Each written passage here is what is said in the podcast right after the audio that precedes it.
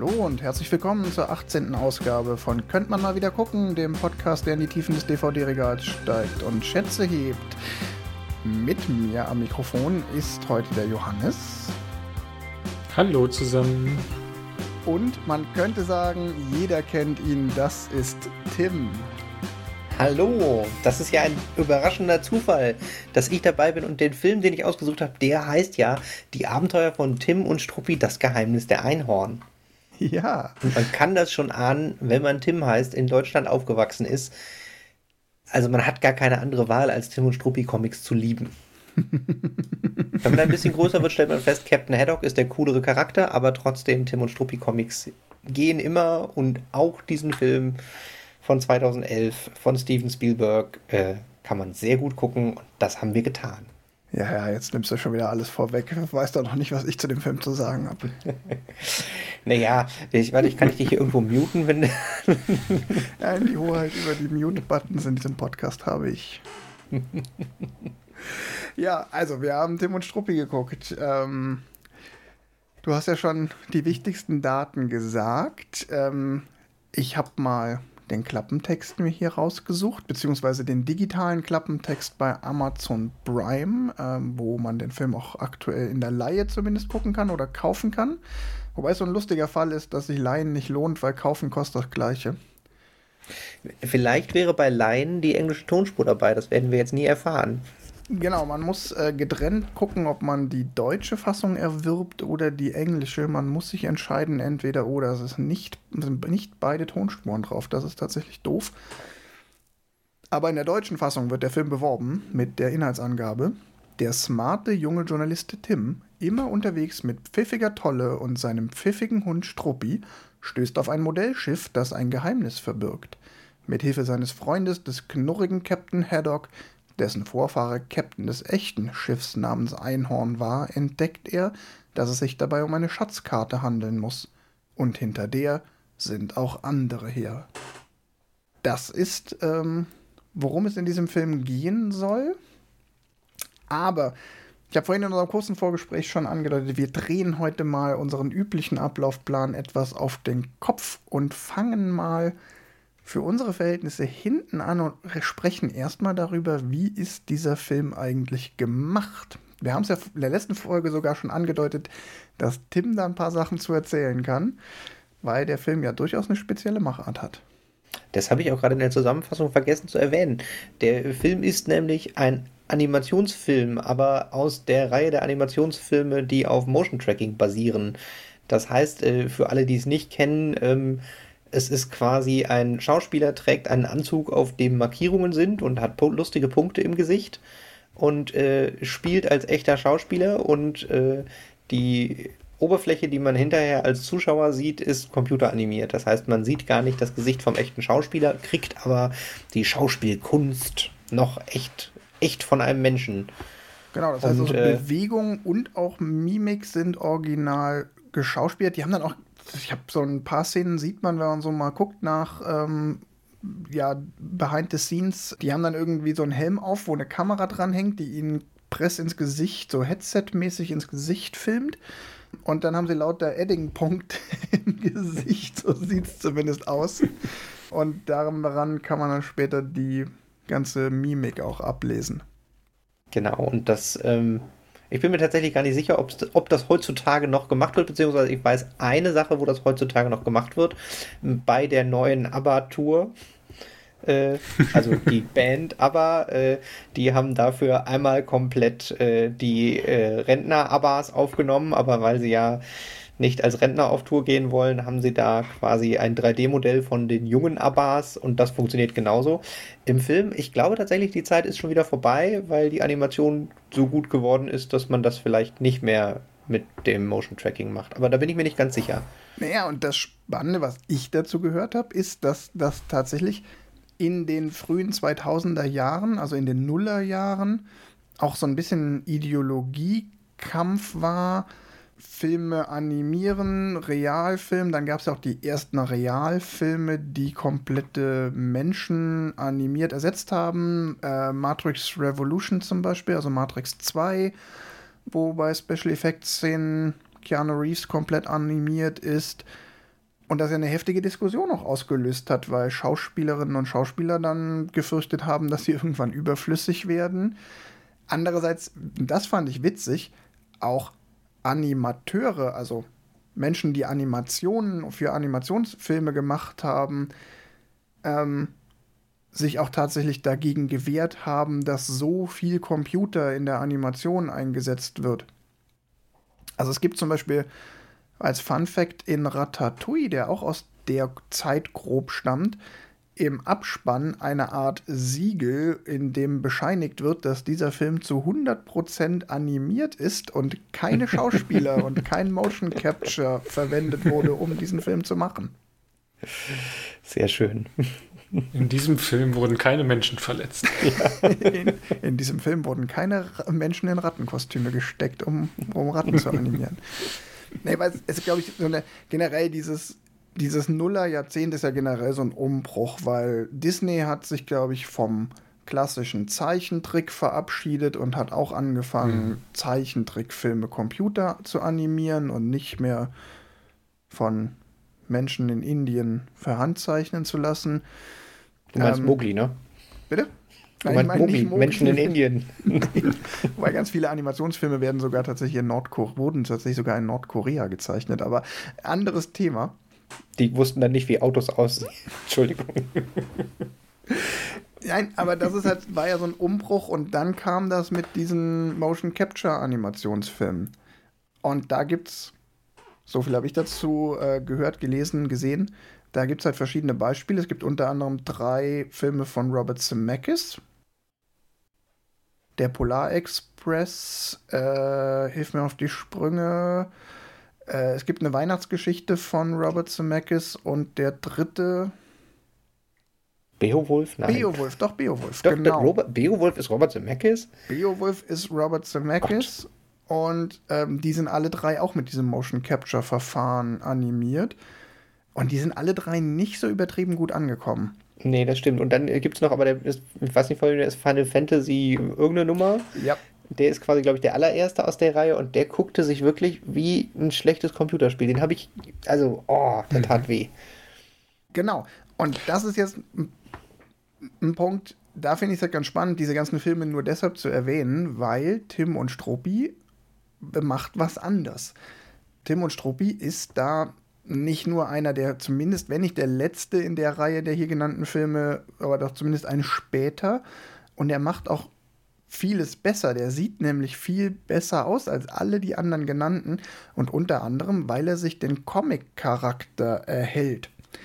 Die Charaktere, die Figuren sind alle noch ein bisschen comicartig karikiert, überzeichnet, haben viel zu dicke Nasen, Proportionen stimmen eigentlich nicht. Zu große Köpfe, zu große Hände, wie es halt bei Cartoon-Figuren ist. Und durch die Tatsache, dass die nicht versuchen, übertrieben realistisch auszusehen, wirkt es angenehmer für den Zuschauer. Also das ist so ein ganz merkwürdiger ja. Effekt. Je realistischer etwas dargestellt wird, desto stärker stören den Zuschauer Kleinigkeiten, die nicht stimmen, Mikrogesten, Mimiken, ähm, Haut sieht gläsern aus und das wirkt dann als puppenhaft. Und wenn die Figur aber offensichtlich gar nicht realistisch sein soll, guckt man darüber hinweg. Das äh, Selbstreferenz, äh, das hatten wir schon mal als Problem besprochen ähm, in Team America World Police, wo die quasi die Marionetten in der ersten Variante die Bewegungen so echt aussahen, dass die Produzenten gesagt haben, oh Gott, das ist nur creepy und sieht scheiße aus und äh, sie quasi neue Köpfe gebaut haben, die ein bisschen mehr nach Puppe aussehen, um extra nicht nicht, dass es nicht so aussieht, als sollte es ein Animatronics Mensch werden, sondern es klar ist, es soll eine Puppe sein.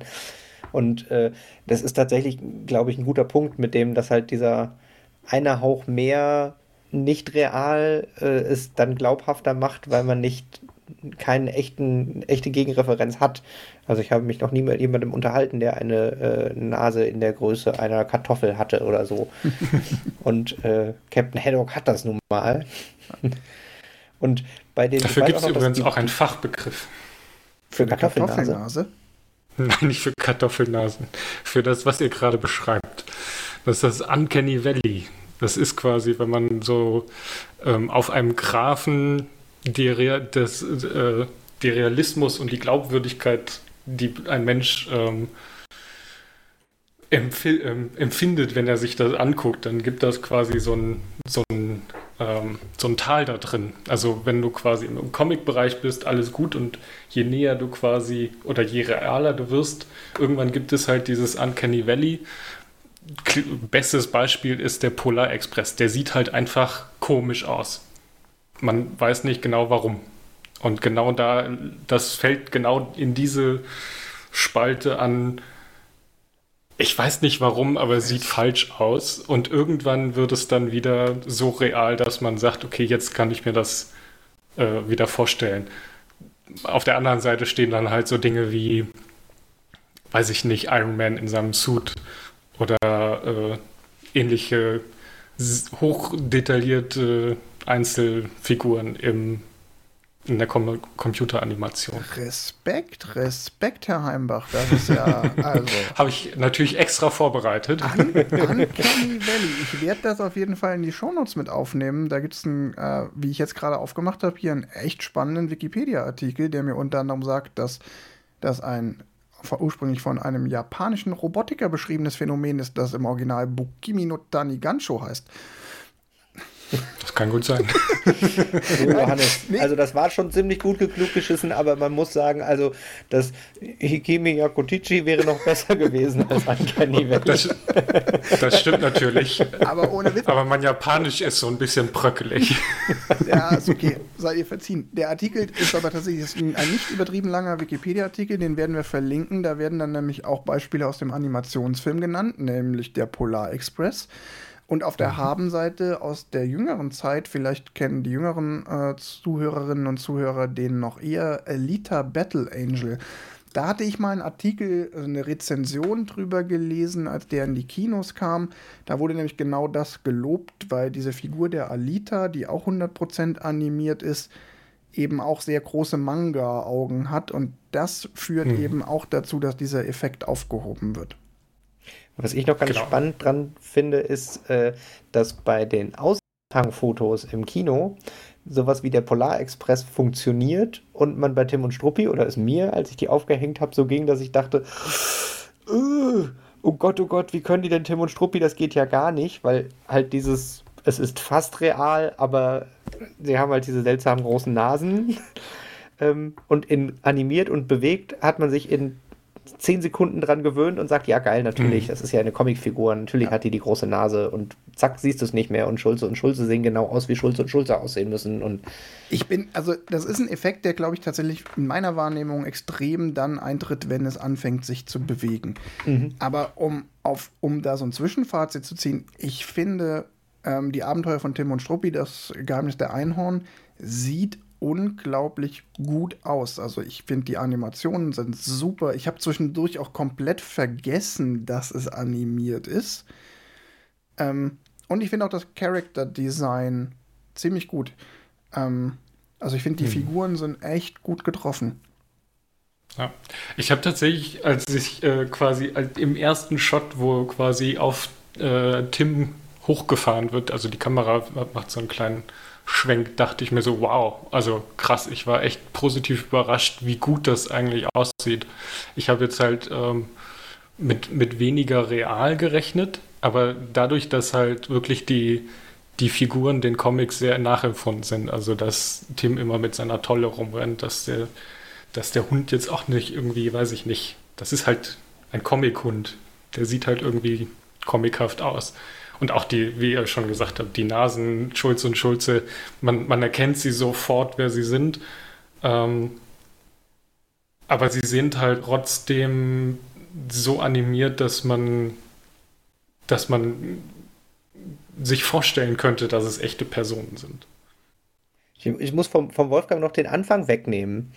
Die, die, diese Anfangsszene finde ich nämlich unglaublich großartig, weil sie es quasi kombinieren mit dem, dass das, das Porträt also äh, der Anfangsszene wird, sitzt, sitzt äh, unser Hauptcharakter Tim äh, auf einem Markt und lässt sich zeichnen. Und dann wird halt quasi in die Kamera hochgehalten das Bild, was der Maler gemalt hat. Und das ist halt die Comicfigur neben, neben den computeranimierten Tim.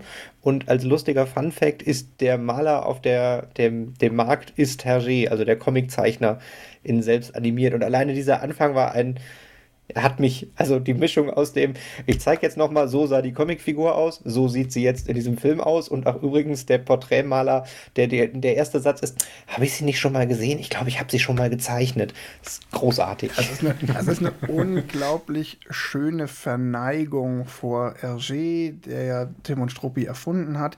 Es ist gleichzeitig aber auch eine wunderschöne Einführung, die nochmal sagt, übrigens, das hier ist äh, die Figur, die ihr schon kennt, sieht jetzt bei uns im Film so aus.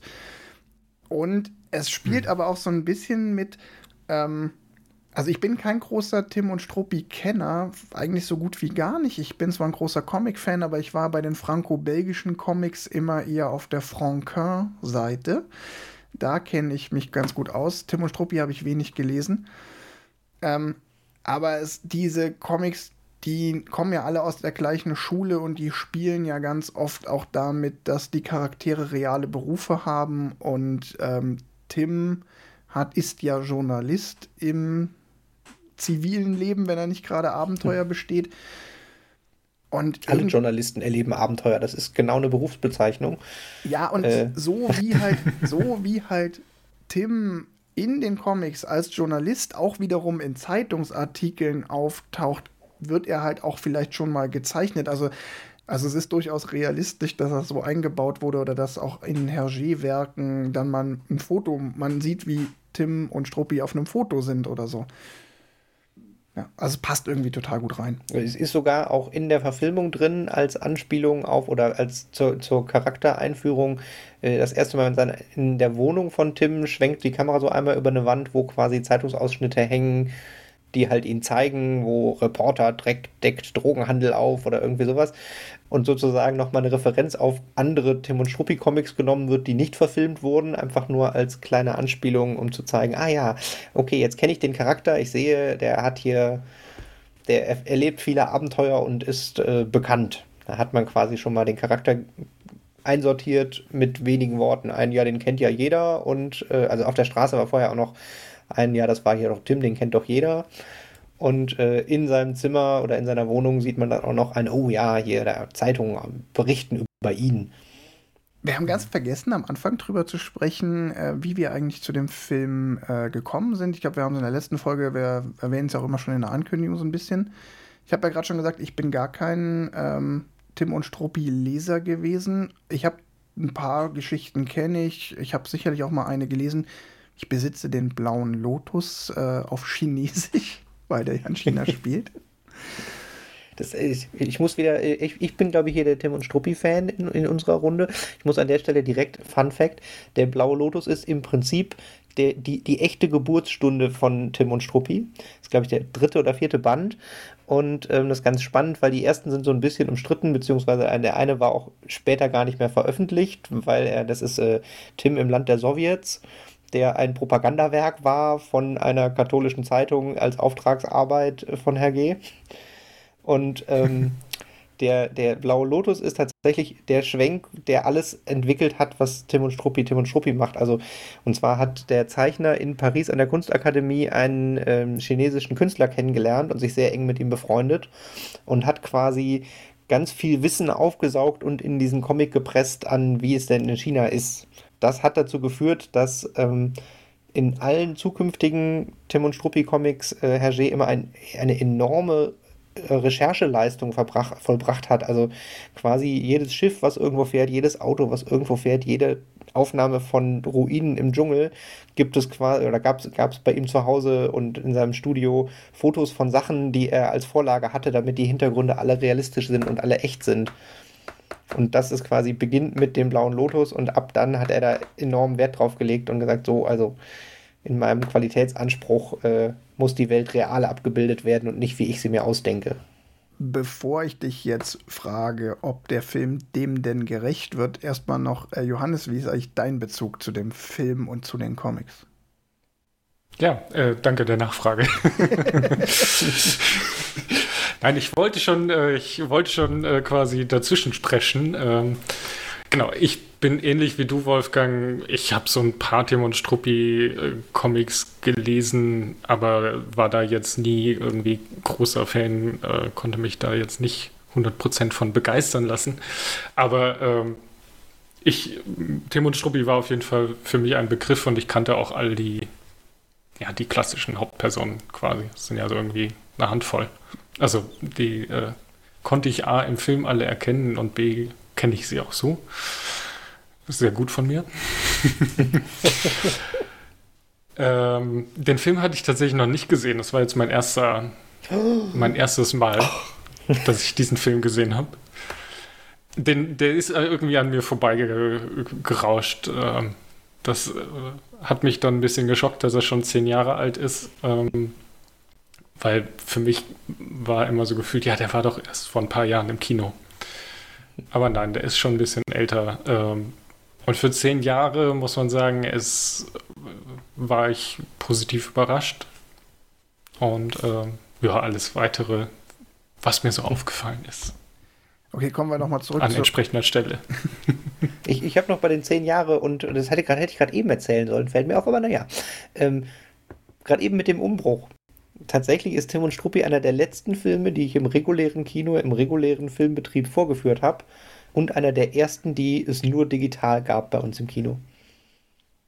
Den hast du ja nur noch von der Festplatte runtergeladen. genau, da gab es eine Festplatte und so einen DCR-Code, den man quasi einstecken muss, der dann nur eine Woche gültig ist. Und dann schickt einem der Verleih einmal die Woche einen neuen USB-Stick, war es damals, wo ein neuer Code drauf ist, der den Film wieder freischaltet.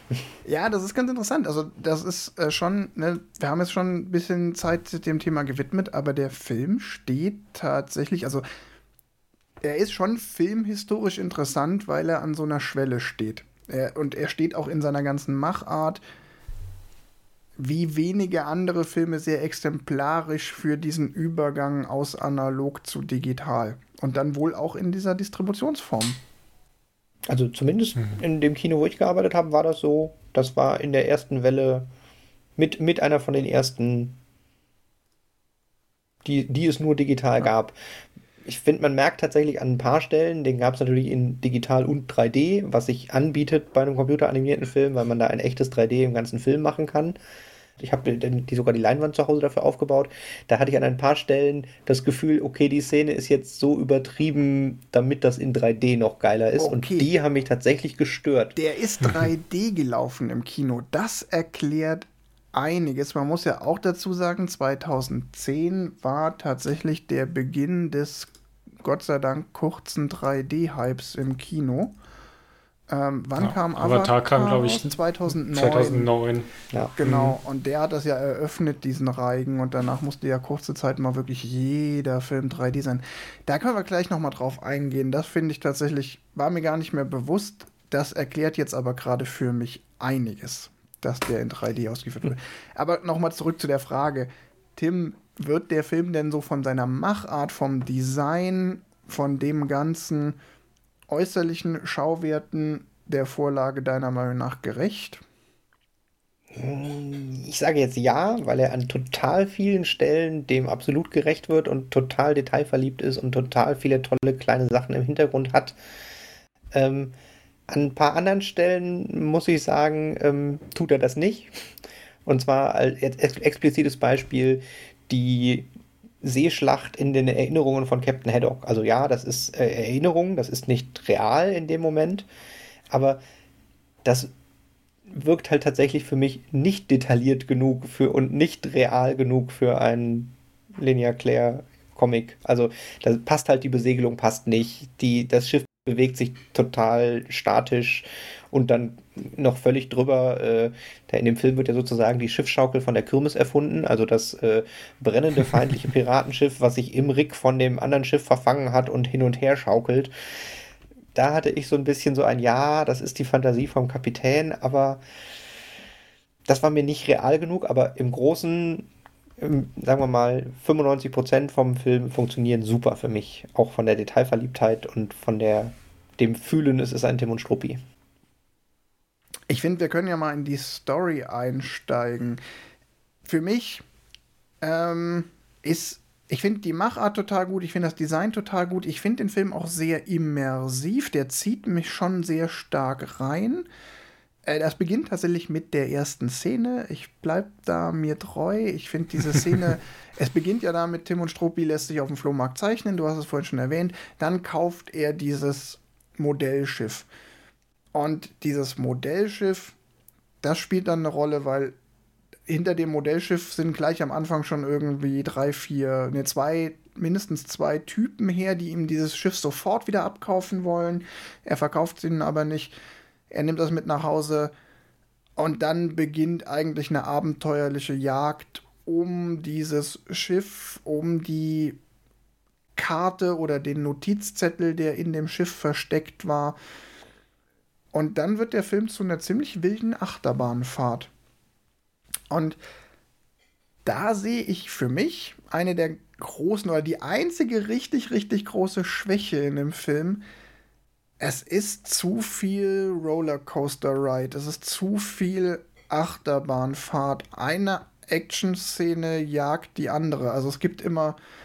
Es, er hat eigentlich so eine ganz primitive Struktur. Es ist immer kurze Erholung, Verfolgungsjagd, kurze Erholung, Verfolgungsjagd, kurze Erholung, Verfolgungsjagd, kurze Erholung, Verfolgungsjagd. Dazwischen ist immer noch ein kleiner Lacher, Slapstick, kleiner Lacher, Slapstick. Hast du jetzt jedes Mal vergessen, aber das gehört da in den Takt immer noch mit rein.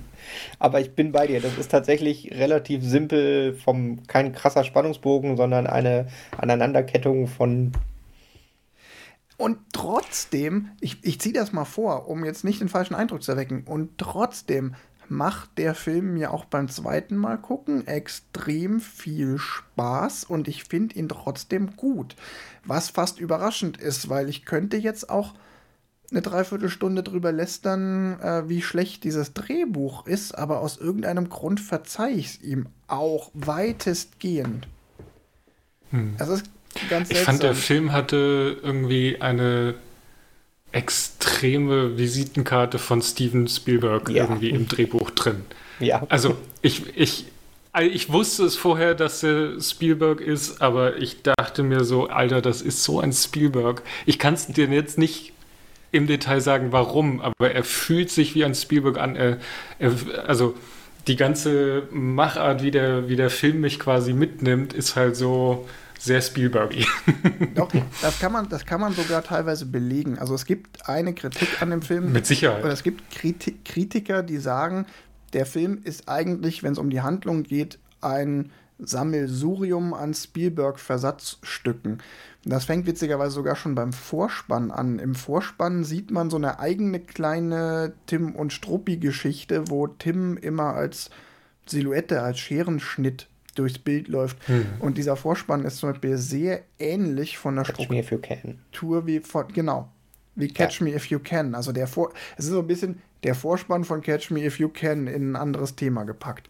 Dann gibt es ganz explizite Action-Einstellungen. Tim rutscht irgendwie, läuft über ein Dach, rutscht irgendwie dieses Dach mhm. runter, so mit so einem Baseball auf Space Slide. Es gibt eine Motorradverfolgungsjagd. Es gibt sogar den Indiana Jones, ich werde von der Kugel verfolgt Szene, nur dass es da keine Kugel ist, sondern irgendwie so ein ganzer Stadttorturm, in dem ein Panzer steckt und Tim fährt vorne mit dem Motorrad runter und dir, dieser Panzer rollt hinter ihm her als Bedrohung. Also auch so dieses, oh, das, also da gibt es sehr viele Die bösen Parallelen. Seeleute, die, die ihn mit der, mit der Maschinenpistole beschießen, sehen genauso aus wie die Nazis in, im ersten Indiana Jones. Also es waren auch, also ja. auch von den Einstellungen und so. Also es ist wirklich an ja. ganz vielen Stellen. Es gibt die Szene aus äh, in Indy 3, ähm, wo sie am Strand der deutsche Kriegsflieger angreift und äh, Papa Indy scheucht mit dem Regenschirm die, die Gänse auf die Szene hat eine gewisse Parallele zu der Szene, wie sie auf dem Rettungsboot, was gekentert ist, sitzen und dann kommt der Flieger an und Haddock so jubelt erst dem, dem Flieger zu, hey, unsere Rettung und dann fängt der Flieger an zu schießen und dann stellen sie fest, Anni ist ein Böser. Das hat auch so, da, Da sind nie hm. eins zu eins Kopien, aber es ist schon oft, dass man das Gefühl hat, die Szene habe ich doch schon mal gesehen bei Spielberg. Ja, auch von den, von den stilistischen Mitteln, die der benutzt. Also ich finde sie extrem großartig in dem, in, in, dem Film, die, so diese Art zu überblenden. Also, dass er halt irgendwie von dem Rettungsboot in eine Pfütze überblendet, dass er von der Hand, Hand Handrücken auf die Sahara überblendet. Und das ist ja auch was, was Spielberg total häufig schon gemacht hat. Also alleine auch wieder Indiana Jones, die fangen alle damit an, dass das Paramount-Logo auf den Film überblendet, in dem dann zufälligerweise so ein Berg ist, der genau aussieht wie das Paramount-Logo. Genau, oder bei Indiana Jones ja auch, wenn sie irgendwo hinfliegen, dann wird ja auch immer die, dann fliegt ja das Flugzeug auch über die Karte. Mhm. Und ja, aber diese, diese, ähm, diese Zwischenszenen, diese Überblendung von einer Szene in die andere, die sind wirklich richtig, richtig geil. Also die sind, mhm. da sind Augenweiden, jede einzelne dieser kleinen Szenen, die du da gerade erwähnt hast. Ja, auch insbesondere, wo ich gerade eben über die Szene geschimpft habe, äh, ich finde sie großartig, wie er in, wo sie da bei der französischen Fremdenlegion sind und Haddock zwischen Fremdenlegion und seinen Piratenerinnerungen Alkoholvisionen hin und her springt. Da finde ich sie ganz großartig, wie halt die Kamera so quasi schwenkt und es dann immer, wenn irgendwas durchs Bild geht, wechselt es wieder in die andere, andere Welt rüber und er quasi, ja, halb in seinem in dem Piratenfilm und halb in dem, auf der Krankenstation mhm. in der, in der Fremdenreligionskaserne ist. Das ist großartig, die, wie sie immer hin und her blenden zwischen den zwei Sachen in einem Fluss. Also, das sind ein, alles Faktoren, die dazu führen, dass mir dieser Film Spaß macht, weil es immer wieder Szenen gibt, wo ich sage so, das sieht gut aus und das ist auch echt gut gemacht. Und man merkt an all diesen kleinen Szenen auch, dass Steven Spielberg da tatsächlich sich sehr gut überlegt hat, was kann er aus dieser Machart Animation, aber Motion Capture rausholen. Also er nutzt die Technik, die Grundlage des Films ist, einfach perfekt aus. Ja. Er, er probiert aber auch ganz viel aus. Also vieles, was von, von dem da drin ist, ist halt so, okay, hätte, glaube ich, ähm, in einem anderen Film nicht funktioniert. Also es musste schon irgendwie so eine Comic-Verfilmung sein. Also hätte man jetzt gesagt, weiß ich nicht, ich nehme jetzt irgendwie so, ein, so eine Originalstory, die keiner kennt und mache die auf die Art, komm, würde, glaube ich, jeder kritisieren, dass es irgendwie komisch, also A, dass es komisch aussieht und B, dass diese ganzen Übergänge alles Spielereien sind. Und dadurch, dass es halt so ein Comic-Feeling auch einfach ist, mit den überzeichneten Figuren, mit auch mit der, mit der, mit dem Storytelling, also wie die, wie die Story vorangeht und ähm, ja, welcher Abschnitt, in welchem Abschnitt man sich quasi gerade befindet.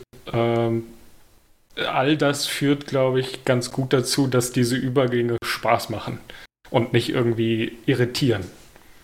Ja, man merkt halt auch, dass der lange überlegt hat, wie er diesen Film macht. Also zur Hintergrundgeschichte mhm. kann man da vielleicht noch erwähnen. Ähm, Steven Spielberg hat 1983 Hergé kennengelernt. Ähm, noch so ein bisschen unter der Prämisse, ähm, dass ähm, ihm immer wieder gesagt wurde, so gut ein Indiana Jones, das ist ja so ein Tim und Struppi-Typ. Und dann haben die sich irgendwie getroffen und dann hat sich herausgestellt, Hergé ist totaler Steven Spielberg-Fan und Steven Spielberg war dann in der Zwischenzeit auch von Tim und Struppi begeistert und seit der, dieser Begegnung bestand der Plan von Steven Spielberg, Tim und Struppi mal auf die Leinwand zu bringen. Und dann hat es halt 27 Jahre gedauert, bis es soweit war und viel überlegen und viel hin und her und viel ausprobieren. Denn ich muss dich leider Kopf, korrigieren. Du hast den Kopf geschüttelt, ja. Was ja, ich? Äh, äh, sie haben sich nicht mehr getroffen. Sie hatten schon äh, sehr viel Konversation und hatten quasi ein Datum, okay, und dann komme ich vorbei und dann klären wir das alles. Und in der Woche, wo das der Termin war, ist Hergé gestorben. Okay, aber also sie haben sich nicht mehr getroffen, der Rest stimmt. Sie aber, haben sich kennengelernt, äh, stimmt ja trotzdem. Ja, ja, ja, genau. Aber dieses, es ist tatsächlich, weil es halt auch wirklich ein, die Sterbewoche von Hergé ist in der Woche, wo der Termin gewesen wäre, wo ja. sie sich treffen wollten. Und was dann aber nett ist, äh, die Witwe von Hergé hat die Filmrechte Steven Spielberg vererbt, also übergeben weil, weil sie gesagt hat, das hätte er gewollt, weil äh, nur weil es jetzt nicht zustande gekommen ist, hier bitte, mach was. Genau, und am Ende hat dann, gingen dann die Rechte zwischendurch aber mal wieder weg, äh, zurück an die RG Stiftung, dann gingen sie irgendwie zu Warner Brothers, bla bla, da ist relativ viel Bewegung drin gewesen. Braucht man eigentlich alles gar nicht wissen. Wichtig ist nur, dass dann am Ende Steven Spielberg dieses Projekt doch noch angehen wollte, hat dann Peter Jackson, der ja kurz vorher äh, die Herr der Ringe-Trilogie verfilmt hat, gefragt, ob Peter Jackson mit seinem Weta-Workshop nicht für den Realfilm Tim und Struppi den Hund animieren könnte. Und aus diesen Versuchen, den Hund zu animieren, ist dann die Idee entstanden, den Film doch animiert zu machen. Also da sind relativ viele glückliche Fügungen drin. Und das endgültige Werk, das wir jetzt auch gesehen haben, ist schon eine sehr enge Kooperation zwischen Steven Spielberg und Peter Jackson. Den haben wir ja nämlich hier noch gar nicht richtig, richtig erwähnt. Die Kooperation ist sogar so eng, dass, so sagen es die Gerüchte, die beiden am Ende eine Münze geworfen haben, um zu entscheiden, wer Regie führt und wer produziert. Und nur deshalb ist es auch ein Steven Spielberg-Film geworden und kein Peter Jackson-Film. Und die anderen Gerüchte sagen, es wird irgendwann noch einen zweiten Film geben, wenn denn alle wieder Zeit haben. Und wir haben es gerade eben nochmal gegoogelt. Die Gerüchte sind auch gar nicht so alt. Also tatsächlich äh, gibt es mit von 2020 noch Aussagen, wo Spielberg gesagt hat, ein Jahr, wenn wir denn die Zeit finden, äh, wir machen das. Ja, geplant ist irgendwie sogar eine Trilogie draus zu machen. Also die sind wohl, sowohl Peter Jackson als auch Steven Spielberg sind an dem Projekt immer noch dran. Das ist nicht verloren. Und ähm, wobei ich mich jetzt noch frage, da schlage ich jetzt noch mal schnell die Brücke zurück zur Story. Ich habe mich tatsächlich bei der Story zwischendurch gefragt, ob der Film nicht auch das typische Peter Jackson-Problem hat. also, für alle, die noch nie mich über Peter Jackson-Filme haben lästern hören, Peter Jackson-Filme haben meiner Meinung nach das chronische Problem, dass man sie eigentlich mal schneiden müsste und mal die ganzen unnötigen und doppelten Szenen rausschneiden müsste, damit gute Filme draus werden. Und naja, bei Tim und Struppi ist es halt ein Stück weit ähnlich. Diese vielen kleinen Actionsequenzen, so schön und so spaßig, die auch alle für sich genommen sind, sie sind dann doch ein bisschen viel. Und ich habe mich jetzt schon gefragt, so, der hat eine Stunde 46 Laufzeit. Nee. Hätte, doch. Nee. Doch. Eine Stunde neun oder so. Nein. Nee, 107 nee. Minuten. Der ist. Nee. Nee. 1,46.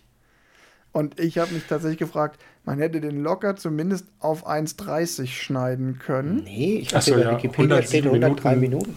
Minuten. 107. Also ja. 107 Minuten sind eine Stunde sechs, äh, Ja, okay, Ja. ja. Ja, Das ist ja nicht- 67, äh, also- 47, so. Ja, also das wäre dann hund- das, ja, das, und man hätte trotzdem, also ne, Mathe hin oder her, 146 Minuten ist die Laufzeit und ich finde, man hätte ihn auch auf 130 kürzen können. So, und man hätte so ein paar Sachen. Ja, Klar, da, also, ja, aber deine, deine Zahlen verwirren. ja. Weil eine Stunde hat nicht 100 Minuten, sondern nur 60. äh, habe ich zwischendurch 146 Minuten gesagt. ja. Ja, genau. ist das Ist, Quatsch. ist aber, ist, Nee, ich, würde das sogar auch so, ich würde das auch sogar so unterstützen. Ich hatte ein, ein sehr schöne, Nein. hier so ein YouTube-Ding gesehen, da hat es jemand Motion Porn genannt. Also, Und das finde ich sehr treffend beschrieben. Also die Szenen sind halt gefühlt ja zu lange Action-Aneinanderreihung, Verfolgungsjagd, die dann einen Hauch zu lange dauert. Die ist spektakulär, aber sie ist irgendwie immer so ein Hauch zu lang. Und ja, das ist definitiv der, der Technik geschuldet, wo sie sich so gefreut haben, was sie da machen können, was früher nicht ging. Also die Verfolgungsjagd am Ende da in, in, in dem, dem Dorf, wo dann halt auch da der Panzer ist und so. Ähm, die, die ist irgendwie ein ohne Schnitt viereinhalb Minuten Verfolgung durch ein fiktives marokkanisches Dorf. Also Ja, wobei mein Problem gar nicht war, dass einzelne Szenen zu lang sind. Also das, das Tempo der Einzelszenen, finde ich, stimmt sogar. Also ich kann mich jetzt, ich habe Ja. mir jetzt keine Szene beim Gucken aufgefallen, wo ich dachte so, boah, die Szene zieht sich. Aber es waren einfach zu viele. Es gibt so kleine Zwischenverfolgungsjagden, die ich nicht gebraucht hätte. Ähm, zum Beispiel, ähm, Struppi folgt dem entführten Tim.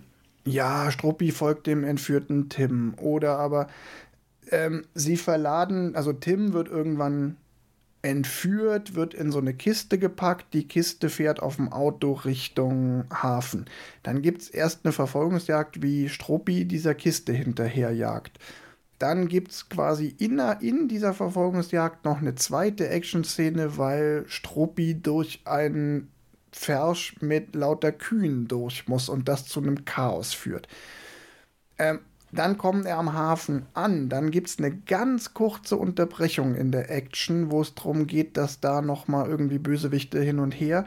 Dann wird die Kiste mit Tim drin, ich hoffe, ich verwechsel es jetzt nicht, verladen und während die im Kran, mit dem Kran verladen wird, diese Verladeaktion endet auch wieder in irgendeiner so Actionsequenz, wo die Kiste am Kran hin und her schwingt und hier gegen und dagegen.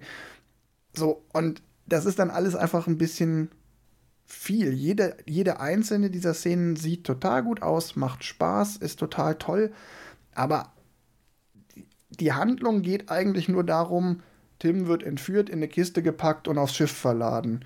Und um diese Handlung zu erzählen, brauche ich nicht drei Verfolgungsjagden. Eine mhm. hätte gereicht. So meine ich das. Mhm. Das ist halt dieses, das ist halt ein Acht, das ist auch das, was dieses Achterbahngefühl nicht nur im Positiven mit einem macht. Im Positiven Achterbahn, weil es funktioniert in den Einzelszenen, aber irgendwann denkst du auch so, oh, nee, nee, nee, nicht noch eine Achterbahn, unterhaltet euch doch vielleicht mal. Also den, den Kritikteil, den kann ich, kann ich auch so, würde ich, würde ich mitgehen, dass, ja, dem, die, die Anzahl Actionsequenzen auf Gesamtspieldauer vom Film hätte man ein bisschen kürzen können. Ich glaube, er ist tatsächlich, also hätte man quasi von, oder irgendwo hätte einer im Studio sitzen müssen, also bei vorher Paramount hätte jemand sitzen müssen und gesagt, ich will einen 90-Minuten-Film. Dann hätten Peter Jackson und Steven Spielberg da mit Sicherheit noch irgendwie die 17 Minuten rausgeschnitten. Von mir aus auch 95 Minuten. Ähm, die hättest du da noch gefunden und dann wäre er runder gewesen. Er ist, er, er er braucht diese 17 Minuten, die er quasi über dem klassischen 90-Minuten-Film hat, braucht er nicht, um die Story zu erzählen, weil die schafft, die, die Story ist so simpel in Anführungsstrichen, ohne sich schlecht simpel zu nennen, ähm, dass sie auf jeden Fall in 90 Minuten passt. Also jeder 90-minütige Film hätte diese Story auf jeden Fall auch erzählen können. Und das, meine Damen und Herren, ist der Kern des Peter Jackson-Problems. Dass niemand ihm sagt, schneid deinen Film kurz.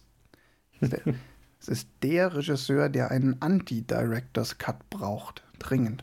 Und das ist ein. aber Tim, du hast es gesagt, vielleicht ist es auch der Tatsache geschuldet, dass man sich aus Liebe zur neuen 3D-Technik auch nur schwer von der einen oder anderen, ja, wie ich nochmal sage, durchaus coolen Actionsequenzen nicht trennen wollte.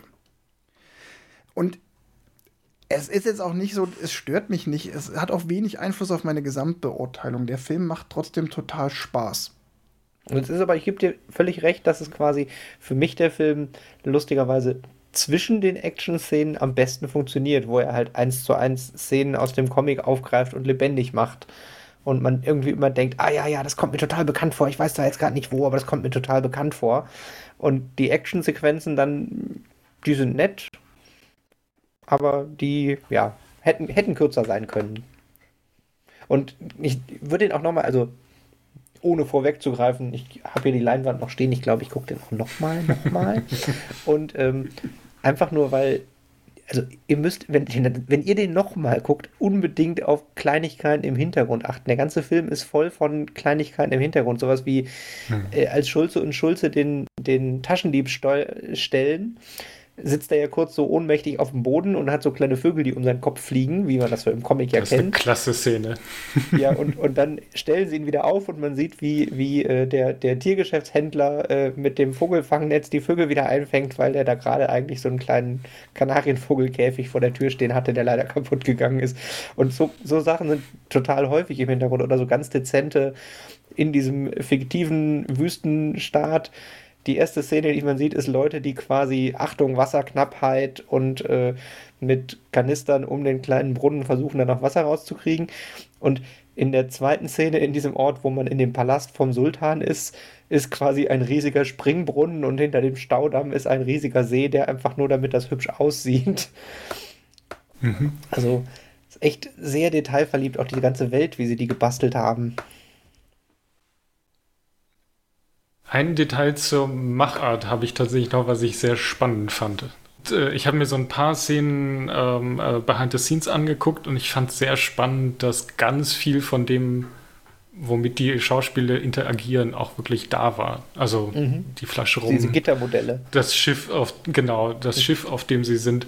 Eigentlich alle Möbel, die irgendwie in, in Tims Wohnung sind, die er quasi äh, worüber er fällt, wenn er Struppi versucht, zu äh, daran zu hindern, die Katze zu verfolgen fand ich super spannend, dass es quasi sehr praktisch umgesetzt ist. Also die ganze Modellierung, die dahinter steckt, ähm, oder die, die ganze, der Schauspieler rennt irgendwo rein und er verhält sich dann halt auch richtig, ist halt, weil er halt in den Tisch reinläuft und nicht, weil er irgendwie so animiert worden ist. Man hätte ja auch hingehen können und sagen, okay, ähm, wir nehmen Teile dieses Films und animieren sie wie im klassischen Animationsfilm. Wir haben dann halt die Figur und die ziehen wir da halt durch und die muss sich halt nur ein bisschen bewegen.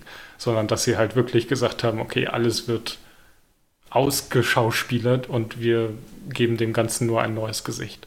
Ich würde sogar vielleicht mal so weit gehen und sagen, wenn man ähm, davon absieht, also es lohnt sich auf jeden Fall, sich so Behind-the-Scenes-Footage anzugucken. Das hatte Tim ja auch schon ähm, ausführlich erwähnt.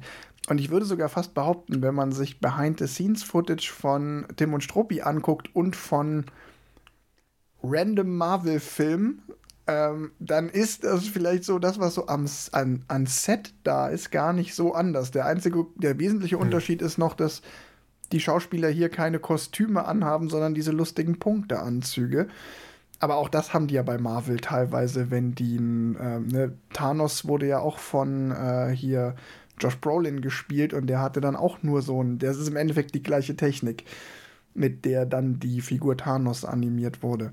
Ich habe noch einen riesigen Unterschied, den ich gerade, und zwar, die hatten ja auf dem Set schon quasi eine Animation, die direkt live über die Bilder gelegt wurde. Also Spielberg hat quasi auf seinem mhm. Regiemonitor ein computeranimiertes Bild gesehen.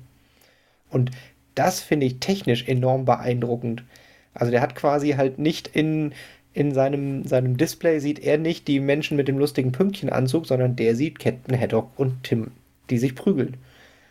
Mhm, und ja. das halt live auf dem Set schon und halt auch schon so, das äh, gibt es auch Material von, wo sie ähm, relativ am Anfang ähm, als Beispiel, den, den Tim hat diesen, in, der, in den Comics diesen oder nicht in den Comics, sondern in der Zeichentrickserie damals, äh, so ein, dass er so rennt mit den Beinen so in der Luft. Auf jeden Fall so sehr relativ dynamisch ein laufendes Männchen.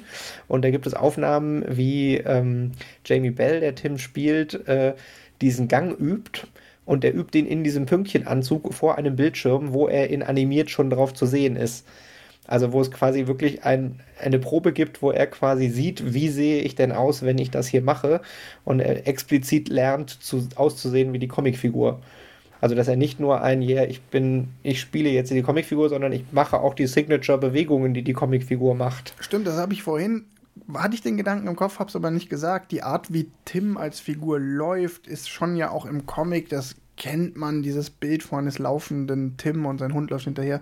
Das haben sie auch gut gemacht, die Bewegung. Das ist dann dem Schauspieler zu verdanken.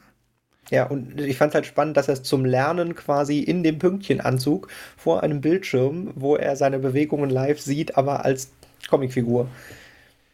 Kommen wir mal kurz äh, zu den Schauspielerinnen und Schauspielern. Schauspielerinnen gibt es äh, quasi keine. Äh, fällt wohl auch durch den Bechtel-Test der Film.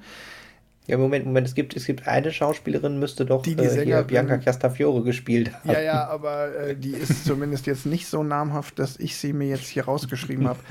Also es sind schon ein paar namhafte Schauspielerinnen und Scha oder Schauspieler dabei. So zum Beispiel Daniel Craig, der den Bösewicht verkörpert. und auch spricht. Mhm. Da ist es auch ganz gut. Wir haben ihn ja alle nur auf Deutsch gesehen, in Anführungszeichen nur. Das ist zumindest auch die Daniel Craig Stimme, die sie da an Land gezogen haben.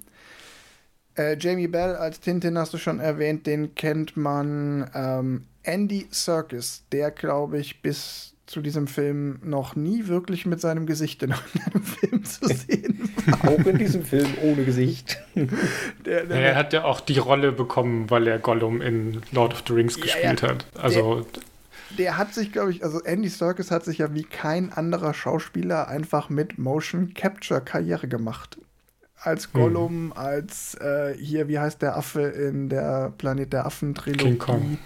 Nee, nicht King, King Kong. Kong hat er auch ähm, mitgespielt. Nee, nee, ich weiß, aber in King Kong hat er auch mitgespielt. Ich dachte, du wolltest nur sagen, dass er in Planet der Affen. reale Figur mitgespielt. Ich will mir jetzt nicht unrecht tun. Oh, da bin ich mir gerade nicht sicher. Aber es ist einfach der Meister. Nee, tatsächlich nicht. Er sagt, äh, also Wikipedia behauptet, er hätte auch in King Kong Motion Capturing gebraucht. Ja, er ist einfach der Meister des Motion Captures und er ist natürlich auch da mit Peter Jackson verbandelt. Das kommt nicht von ungefähr.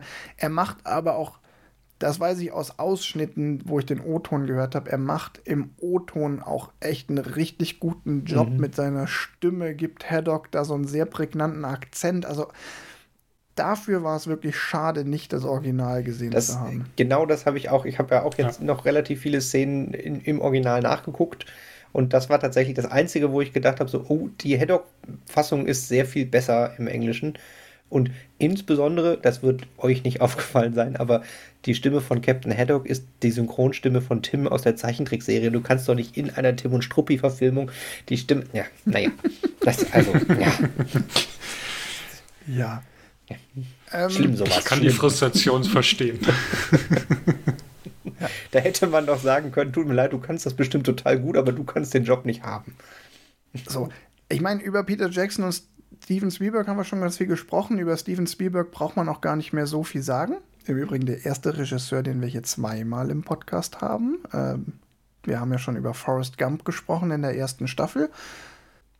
Was ich noch ganz interessant fand, wegen der Story, die ich ja für die Schwäche des Films halte, nicht nur wegen der Achterbahnfahrt, sondern auch, weil ich das eigentliche Rätsel finde ich jetzt auch nicht so besonders super. Was sie da lösen müssen. Das hat wenig. Ähm, es ist schon sehr viel MacGuffin. Also es geht einfach nur darum, der Schatzkarte hinterher zu jagen, um der Schatzkarte hinterher gejagt zu haben, um dann in diese eine Situation zu geraten, wo dann wieder die eine Verfolgungsjagd stattfindet. Da ist wenig Mythos dahinter, wenig Mythologie, die der Film aufbaut. Und auch das Ende finde ich nicht nicht besonders gut, aber trotzdem, ich sag's nochmal, witzigerweise, ich finde den Film insgesamt trotzdem cool. Aber das hat dazu geführt, dass ich mir angeguckt habe, wer hat denn das Drehbuch verbrochen? und das waren. Der ist auch nicht so unbekannt. Ja, das waren Stephen Moffat und äh, Edgar Wright. Und Stephen Moffat hat ganz viel für Fernsehen geschrieben. Die ganzen Doctor Who-Sachen sind Moffat. Genau, Doctor Who, der hat ganz viel. Äh, Jekyll ist noch eine Serie, der hat ein paar Folgen von ähm, Sherlock geschrieben. Das passt auch vom Genre ganz gut. Bei Tim und Struppi ist ja auch so Detektivgeschichte. Mhm. Und ähm, der Edgar Wright, der hat davor gemacht, bevor er Tim und Struppi gemacht hat, Scott Pilgrim gegen den Rest der Welt und Hot Fuzz und das passt auch irgendwie. Also Hot Fuzz zum Beispiel finde ich mega gut. Ist aber ja auch so ein Genrefilm, der sehr in dem funktioniert, was er sein soll. Und neuere Filme von Edgar Wright sind äh, Last Night in Soho, der kam gerade vor ein paar Wochen raus. Und der ist, arbeitet wohl aktuell an einer Neuverfilmung von The Running Man. Okay. Könnte man übrigens auch mal wieder gucken. Running, The Running Man im Original aus den 80ern, weil auch ein sehr geiler Film, um ihn nochmal so im Original zu sehen. Könnte ich mir sogar vorstellen, dass es sich lohnt, den neu zu verfilmen, weil ich weiß nicht, wie gut der gealtert ist. Müsste man mal untersuchen. Ich ahne Schlimmes. Andererseits nee, aber ich ich, hätte ich das bei Total Recall auch gesagt und dann kam dieses Remake. Aber das muss man wirklich nicht nochmal gucken. Ich wollte eigentlich darauf hinaus, ich erwähne die beiden nochmal, weil es schon zeigt, naja, die Drehbuchautoren sind jetzt auch keine, die für komplexe Stories, Charakterentwicklungen, Dramen bekannt sind, sondern schon eher fürs leichtere Fach. Also bei Scott Pilgrim, ich weiß ja nicht, ob ihr den gesehen habt, da muss sich ja Scott Pilgrim durch die äh, mit den sieben Exes von äh, seiner Angebeteten prügeln. Das ist schon eine ziemliche Charakterentwicklung, die er da durchmacht. Der wird immer besser. Aber tatsächlich, Charakterentwicklung möchte ich an der Stelle auch sagen, du kannst bei einem, also jetzt, man kann die Charaktere von Tim und Struppi, die dürfen keine Charakterentwicklung haben. Also Haddock hat eine Charakterentwicklung aus dem Comic, die er ist der Alkoholiker und überwindet das fast. Ja, wobei sie also hier auch annähernd Kunst, manchmal. Hier, da haben sie ja auch einen Kunstgriff ins Drehbuch eingebaut, dass nämlich Haddock im Gegensatz zu den meisten Comics natürlich Tim noch gar nicht kennt, sondern die lernen sich ja da erst kennen und Haddock wird erst zum Freund, da lügt dann auch der Klappentext. Das stimmt. Mhm. Äh, ist übrigens äh, eins zu eins die Szene, wie Tim Captain Haddock kennenlernt im Comic Die Krabbe mit den goldenen Scheren. Sehr schön umgesetzt, exakt eins zu eins genauso, mit durch das Bullauge, mit das Brett an den Kopf, mit eingesperrt. Er ist halt auf einem anderen Schiff und er ist anders da eingesperrt worden, aber prinzipiell die Kennenlernszene ist eins zu eins identisch. Genauso wie das mit dem Lagerfeuer im Boot. Wunderbar. Da also Fanservice definitiv an vielen Stellen sehr gut gemacht. Da bekommst du deinen Fanservice. Also wird er da auch dem Film, dem, der Vorlage gerecht. Sehr gut. Ich fand tatsächlich, dass man Tim und Struppi kennen musste, um vom Film nie, am Anfang nicht abgeschreckt äh, geworden zu sein. Okay, warum? ich hatte irgendwie so, weiß ich nicht. Also, wenn ich jetzt Tim und Struppi gar nicht kennen würde, finde ich, dass dieser lange Vorspann und äh, dieses kurze Wer ist denn Tim an der Wand hätte mir nicht gereicht.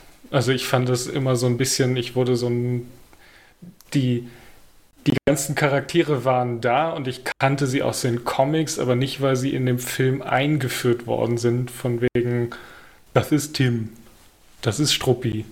Also mir fehlte da einfach so ein bisschen bisschen grundlegendere äh, drei, vier Sätze, hey, ich bin Tim, ich bin Journalist. Mhm. Also ohne dass er das sagen muss, aber weiß ich nicht. Also, aber, aber der andere sagt so doch, bisschen, das ist doch der bekannte Reporter Tim. Das kriegt er doch gesagt. naja. Ja, es ist so, weiß ich nicht. Ich fand es ein bisschen schwammig äh, für Leute, die Tim und Struppi gar nicht kennen, ist, glaube ich, das so ein bisschen schwierig rauszufinden, weiß ich nicht, warum Schulze und Schulze so komisch sind. Mich würde an also, der Stelle interessieren, das passt jetzt, ist ein sehr schöner Übergang zu einem anderen Punkt, den wir äh, aufgeschrieben haben. Äh, Tim und Struppi ist ja ein europäisches Phänomen. Und Was für eine Überleitung. Ja, nein, aber es ist ja, ist ja definitiv so, dass man quasi als Steven Spielberg eine Indiana Jones machen kann und dann in einer französischen Zeitung im Interview angesprochen wird, ein, ja, wir mögen den total, der ist nämlich wie Tintin und ein erfolgreicher Geschichtenerzähler sagt einem Journalisten, was ist ein Tintin? Also als Amerikaner kennt man das nicht und das sieht man lustigerweise in den Einspielergebnissen von dem Film, nicht wahr? Korrekt. ähm, also wir fangen erstmal mit den Basics an. Der Film hat 100 35 Millionen Dollar gekostet, also kein Schnäppchen. Und weltweit hat er 374 Millionen Dollar eingenommen. Jetzt kommt der interessante Teil, Tim. Von diesen 137, äh, äh, ja, 100, egal, hat er nur 77, genau von den 300 irgendwas, hat er nur 77 Millionen in Nordamerika eingenommen. Und 296, äh, wie viel? 296 in in dem internationalen Markt, was tatsächlich sehr merkwürdig ist für einen Blockbuster la Steven Spielberg. Ich habe da zwei, ich habe zwei Referenzen, die das noch helfen einzuordnen. Im gleichen Jahr erschien Captain America: The First Avenger. Der hat mhm. 177 Millionen in den USA und 194 international. Der hat also quasi genauso viel insgesamt verdient aber fast 50-50 hm. verteilt US-Markt international. Wobei Captain America sicherlich genau das Gegenbeispiel ist. Deshalb bringe ich noch ein Beispiel aus dem gleichen Jahr. Planet der Affen, Revolution. hat ein bisschen mehr eingenommen insgesamt, aber auch hier die Verteilung 177 USA, 300 Millionen international. Also so zwei Drittel des von dem, was international eingespielt wurde, wurde in den USA eingenommen. Mhm. Und das scheint so ein bisschen die Regel zu sein. Zumindest als grobe Faustformel. Und da ist Tim und Struppi mit seinen 80 zu 300 schlägt da schon raus. Auf jeden Fall. Was auch interessant ist, dass es der zweit äh, erfolgreichste Film in 2011 in Frankreich war. Also er war auch da marktrelevant quasi. Äh, ähm. Er hatte aber auch zielgruppengerecht zum Beispiel seine Weltpremiere in Brüssel, also in der Heimatstadt hm. genau dieser Comics. Also die haben ja. das auch so ein bisschen, haben ihn so lanciert, der ist auch in Europa zwei Monate früher gestartet, nämlich schon im Oktober. In den USA dann erst richtig pünktlich zum Weihnachtsgeschäft irgendwie 20. Dezember oder so. Ja, am Wochenende wahrscheinlich davor oder irgend sowas. Genau, also auf jeden Fall die, halt Weihnachtsfilm, klassischer Weihnachtsfilm. Die haben damit schon auch gerechnet und die haben den auch so gesetzt. Und was wir ja gesagt haben, ähm, es war von Anfang an gedacht als nicht einmaliges Projekt und trotzdem, dass schon zwölf Jahre vergangen sind, haben sie dieses Projekt noch nicht fallen lassen. Also ich glaube, sie waren dann trotzdem nicht enttäuscht. Also es ist kein schlechtes Ergebnis gewesen. Nein, absolut nicht. Ich meine, wenn man 300 Millionen einnimmt für einen Film, äh, äh, auch wenn das halt im, im internationalen Markt ist, äh, ist das ja trotzdem was, womit man, also man muss ja auch sagen, Peter Jackson ist ja jetzt auch eher ein Neuseeländer als ein Amerikaner. Ähm, auch, auch Vita Studios, ja, die ja. quasi den ganzen Film animiert haben, sitzen ja in Neuseeland. Das heißt, er ist ja jetzt nicht wirklich in Los Angeles produziert worden. Das ist eine spannende Frage, die, wo diese Szenen, also dieses Making-of, ich meine, die haben ja im Prinzip nur eine Halle für den Film gebraucht. Die könnte schon in Los Angeles gestanden haben. Das stimmt. Wahrscheinlich stand sie da auch aus, weiß ich nicht, Gewerkschaftsgründen. Es ist aber auf jeden Fall, diese Zahlen im Hinterkopf zu haben, ähm, erklärt auch, warum der Film in der Kritik, vor allen Dingen in der US-amerikanischen Kritik, teilweise als Geheimtipp gehandelt wird. Also mhm. es gibt sehr viele ähm, US-Filmkritiker, auch wenn man so bei YouTube oder so guckt, wo es dann heißt hier The, The Forgotten Masterpiece oder ähm, unterschätzter Film, weil der einfach in den USA gar nicht so viel wahrgenommen wurde oder so sehr.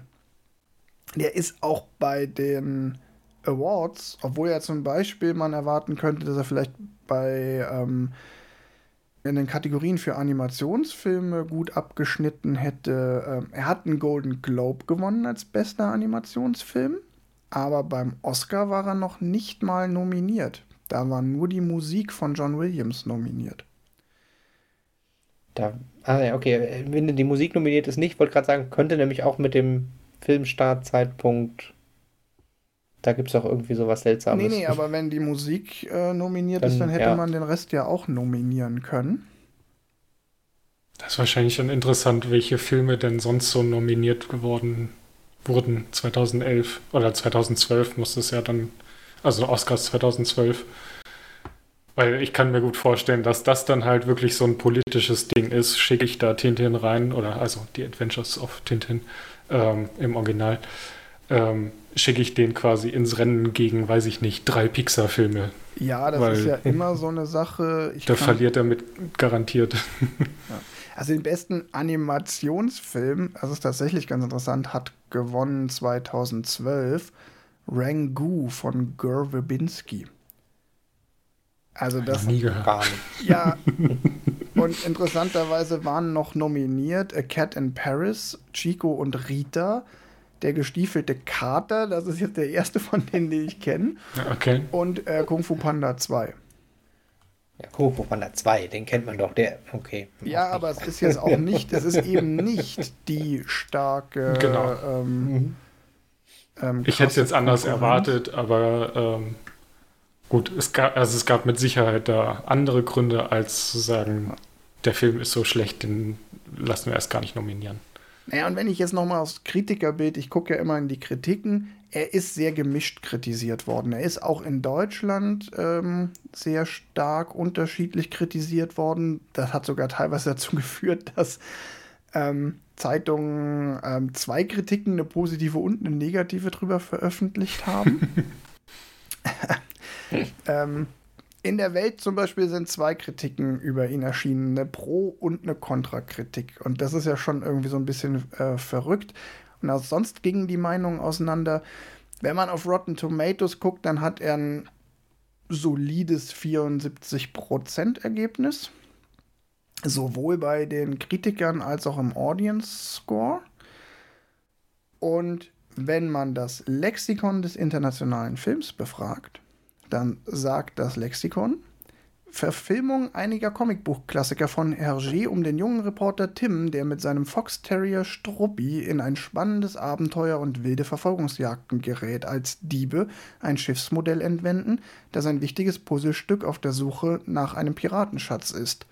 Die 3D-Technik, das Motion Capture-Verfahren geben dem Film eine Optik, die sich stark von der Vorlage unterscheidet, wobei er viel von seinem ursprünglichen Charme einbüßt, mitunter aber auch eigenständige, fabulierfreudige visuelle Details erfindet. Interessant, dass die Kritik da so viel von der Story beinhaltet. Ja, das mag auch also im Ausschnitt liegen, den ich da jetzt habe. Klar, wahrscheinlich. Das sind ja immer nur äh, kurze Ausschnitte, die ich hier, auf die ich hier zugreife. Es gibt da ja noch lange Kritiken, wo man wirklich. Du hast etwa nicht das Lexikon des internationalen Films hinter dir stehen? Nein, leider nicht. Ich habe witzigerweise Schade. vor kurzem äh, auf irgendeiner Gebrauchtbuchportal das Lexikon des internationalen Films für 5 Euro gesehen so mehrere Bände im Schuber, aber nur bis 1990. Dann hatte ich doch keinen Bock mehr. Verdammt. Also das da wäre ich ja auch schon in Versuchung. Also, aber 1990 ist wirklich zu kurz. Das bis 2000 wäre ja auf jeden Fall interessant gewesen. Ja. Also ich finde tatsächlich nicht. Also das Problem ist, dass ich halt nur als nicht besonders guter Kenner des Comics einschätzen kann, aber ich finde auch nicht, dass er den Charme verliert, weil ich finde, diese Umsetzung hat Charme. Definitiv. Die ist ich, anders. Mhm. Genau, die ist halt nicht ein Comic, sondern es ist eine Comic-Verfilmung und mit dem besonderen Stilmittel, dass es trotzdem keine Realverfilmung ist. Aber auf jeden Fall hat die Charme. Also ich finde den da, das, das finde ich tatsächlich von der Formulierung dann mal nicht treffend, weil äh, Charme hat sie auf jeden Fall und ist an super vielen Stellen Verbeugung vor der Quelle. Ja. Und da, ja. Vor allem vor dem Hintergrund, was du, Tim, gesagt hast, dass Hergé da halt so viel auf Details und auf, die Real auf den Realismus Wert gelegt hat, aber trotzdem den Comic-Charme nicht verliert. Also durch die angesprochenen dicken Nasen und äh, Charakterüberzeichnungen. Ähm, finde ich, haben sie da ein sehr gutes Stilmittel gefunden, womit sie das ähm, umsetzen können. Also zum einen halt den Comic-Charakter nicht verlieren, zum anderen aber halt sehr viel Realismus reinbringen, sehr viel Detailverliebtheit reinbringen. Ähm, Finde ich, ist das ein sehr gutes, also eine sehr gute Grundlage, um diese Technik auszuprobieren, um sie voranzutreiben, um halt so ein so einen Hybrid aus ähm, ja aus realen Schauspielern und äh, animierten äh, an, animierter Welt quasi zu zu kreieren. Kommen wir mal zum Fazit, wenn wir nicht noch was Dringendes vergessen haben. Ich würde eröffnen und ich sage, dass ich selber überrascht bin.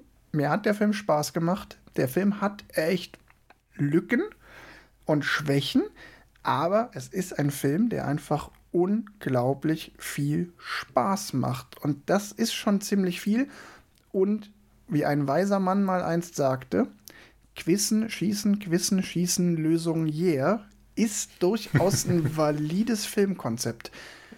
Manchmal kommt mir Quissen hier ein bisschen zu kurz, aber wer so Filme mag, also wer zum Beispiel auch Indiana Jones mag, ich meine, Indiana Jones hat auch keine tiefgehende Story. Nee. Wer das Vermächtnis der Tempelritter mag, wer äh, Gone in 60 Seconds, so ein, es, das sind alles so Filme, die haben super einfache Stories, machen aber Spaß. Auch wenn die nicht alle vergleichbar sind mit Tim und Struppi. Aber wer sich darauf einlassen kann, der kann hier 146 Minuten geballten Spaß haben mit diesem Film.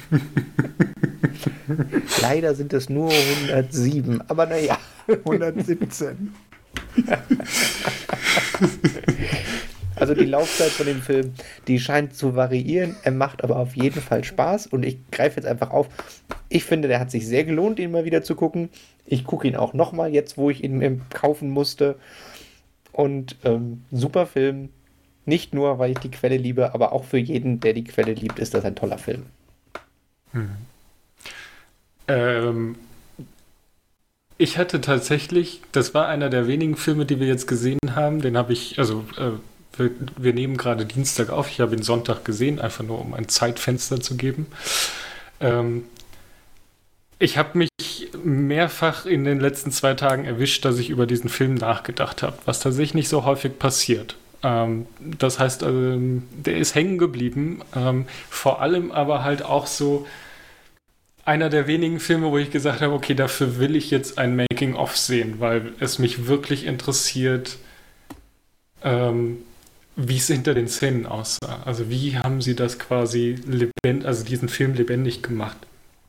Ähm, ich habe dann so einen unkommentierten Videoschnipsel auf äh, YouTube gefunden. Den fand ich tatsächlich auch sehr entspannt, weil du halt quasi nicht irgendwie den Regisseur und den 3D-Artist und sonst was hattest, die dir alle erzählen, wie toll sie sind, sondern halt nur reines, ähm, hier sind drei Schauspieler und da steht halt irgendwie Peter Jackson und ähm, Steven Spielberg und äh, geben halt irgendwelche Anweisungen.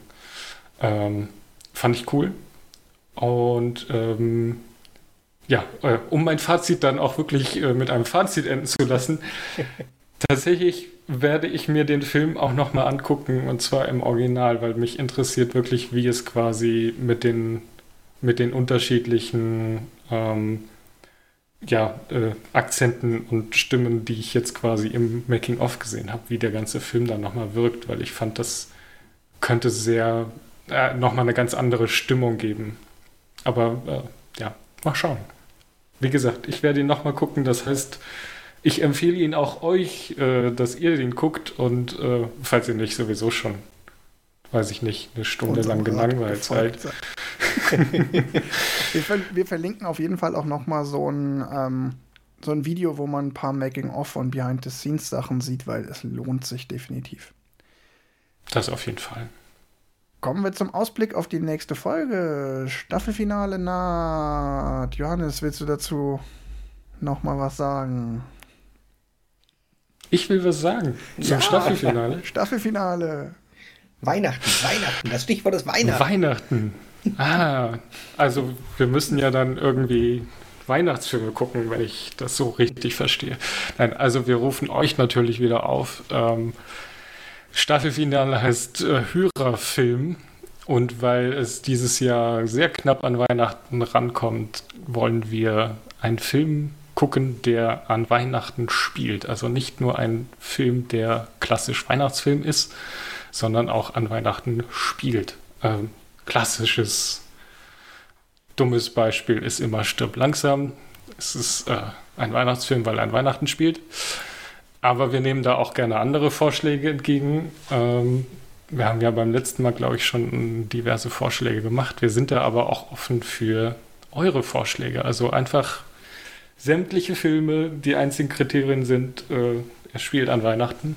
Am besten ist er dann auch ein Weihnachtsfilm, aber das ist äh, Interpretationssache. Ja, nur, nur das kleinere äh, muss. Also das Größere ist, er spielt an Weihnachten. Wir, wir, könnten noch als Zusatzregel einführen, Donald Trump darf nicht vorspielen, nicht vorkommen.